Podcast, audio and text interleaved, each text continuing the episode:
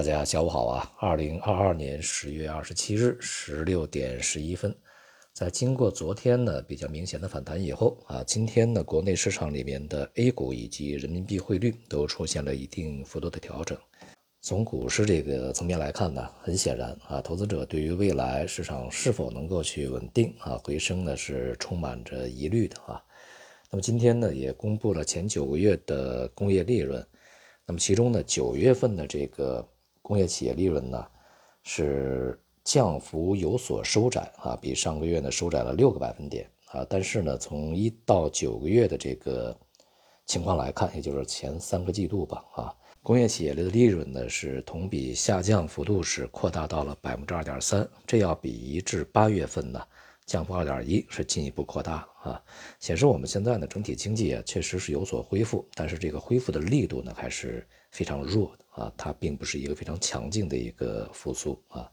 其中呢，这个装备制造啊，在前九个月是利润同比是增加百分之零点六啊，这个是由这个降转增的啊。虽然说幅度小一点，但足以显示整个行业呢是有所回稳啊。另外呢，就是电气机械行业利润呢同比增长百分之二十五点三，这比一到八个月呢，一到八月份啊还是要快一些。不过呢，这个尽管啊这些行业的呃，收入有所增加，但是利润呢，其实增长的幅度并不大啊。这主要还是由于成本呢比较高的原因。相对应而言呢，在 A 股里面表现比较好的行业和板块啊，也是与这个一到九月份利润的这个由降转增这些行业板块呢是相对应啊。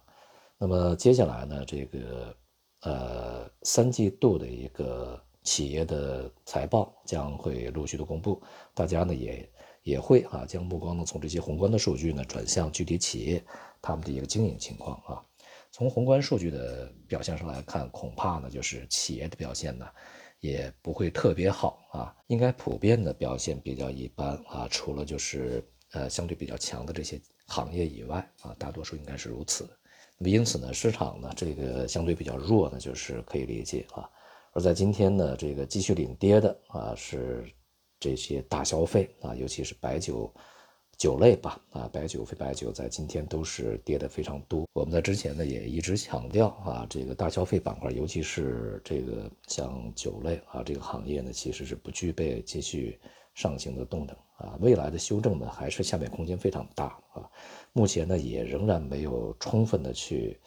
这个消化和释放整个这个行业板块的一个下行风险。其他的一些消费板块呢，这个大体相似，比如说一些副食啊、调料相关的一些大企业啊，在近段时间，也就是这一年多以来，也是持续下行啊，这个下跌幅度已经不小了。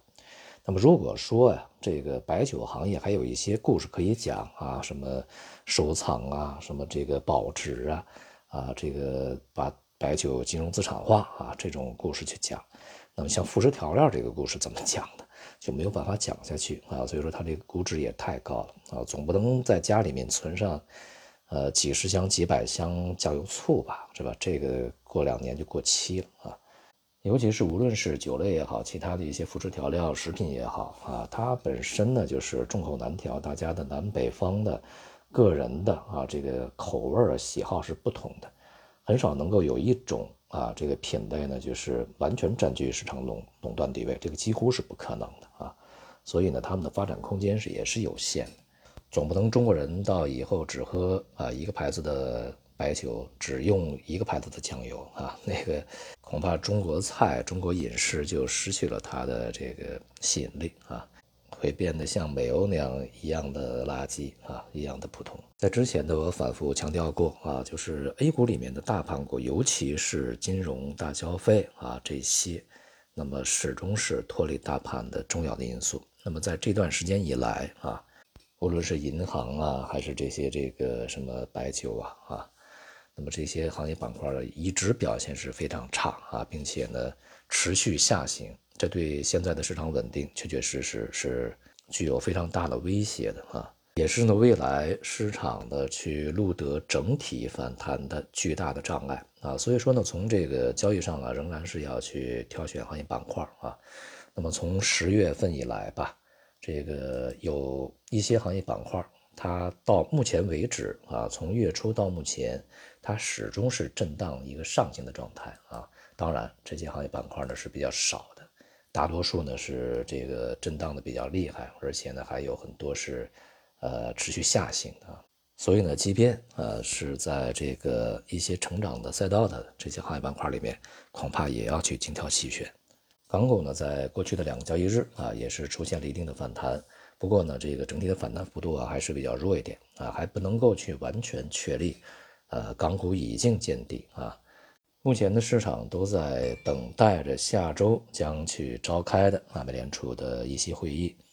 在这一次会议上啊，这个恐怕加息七十五个基点是概率非常大的啊，就要看一看会议以后呢，对于十二月份或者说未来一段时间啊，加息步伐上面、节奏上面。力度上面是否有一些这个措辞上的改变啊？现在市场很期待这个美联储放松它的一个步调啊，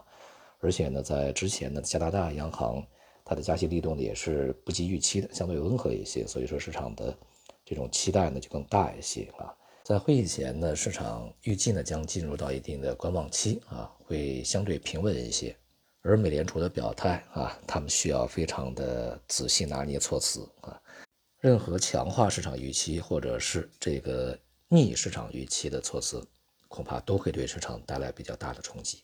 而在会议前呢，这个汇率啊，恐怕也会是像股市和其他市场一样的陷入到一个等待的整理状态。而美元呢，在这个过程中，它面临的压力呢，要比面临的这个上升的动能要大一些啊。整体来讲呢，美元的长期上行趋势并没有改变，但是中期的调整啊，在这个季度吧可能会出现啊。那么是否能够去延伸到明年的年初，我们去继续观察。但至少呢，汇率方面呢，呃，就像我在之前讲啊，它会进入到一定时间的一段时间的一个平稳期。目前看起来局面已经是这样啊，美元在回落，呃，那么欧元呐、日元呢，呃，都在反弹，而人民币呢也是这个大幅度反弹啊。经历了这样的一个比较猛烈的修正以后啊，虽然说是短期的，那么市场呢至少会安静一段时间啊。总体来说呢，市场在一个震荡的整固反弹过程中啊，但是呢这个力度不强啊，基础不牢，呃，市场的信心好像也不是很充足啊。那么因此呢，我们在捕捉反弹行情的过程中啊，也一定要去小心拿捏啊。还是那句话，无论你是盈利啊还是亏损，都要去灵活一点啊，就是行动啊要敏捷一些，不要太过执拗。好，今天就到这里，谢谢大家。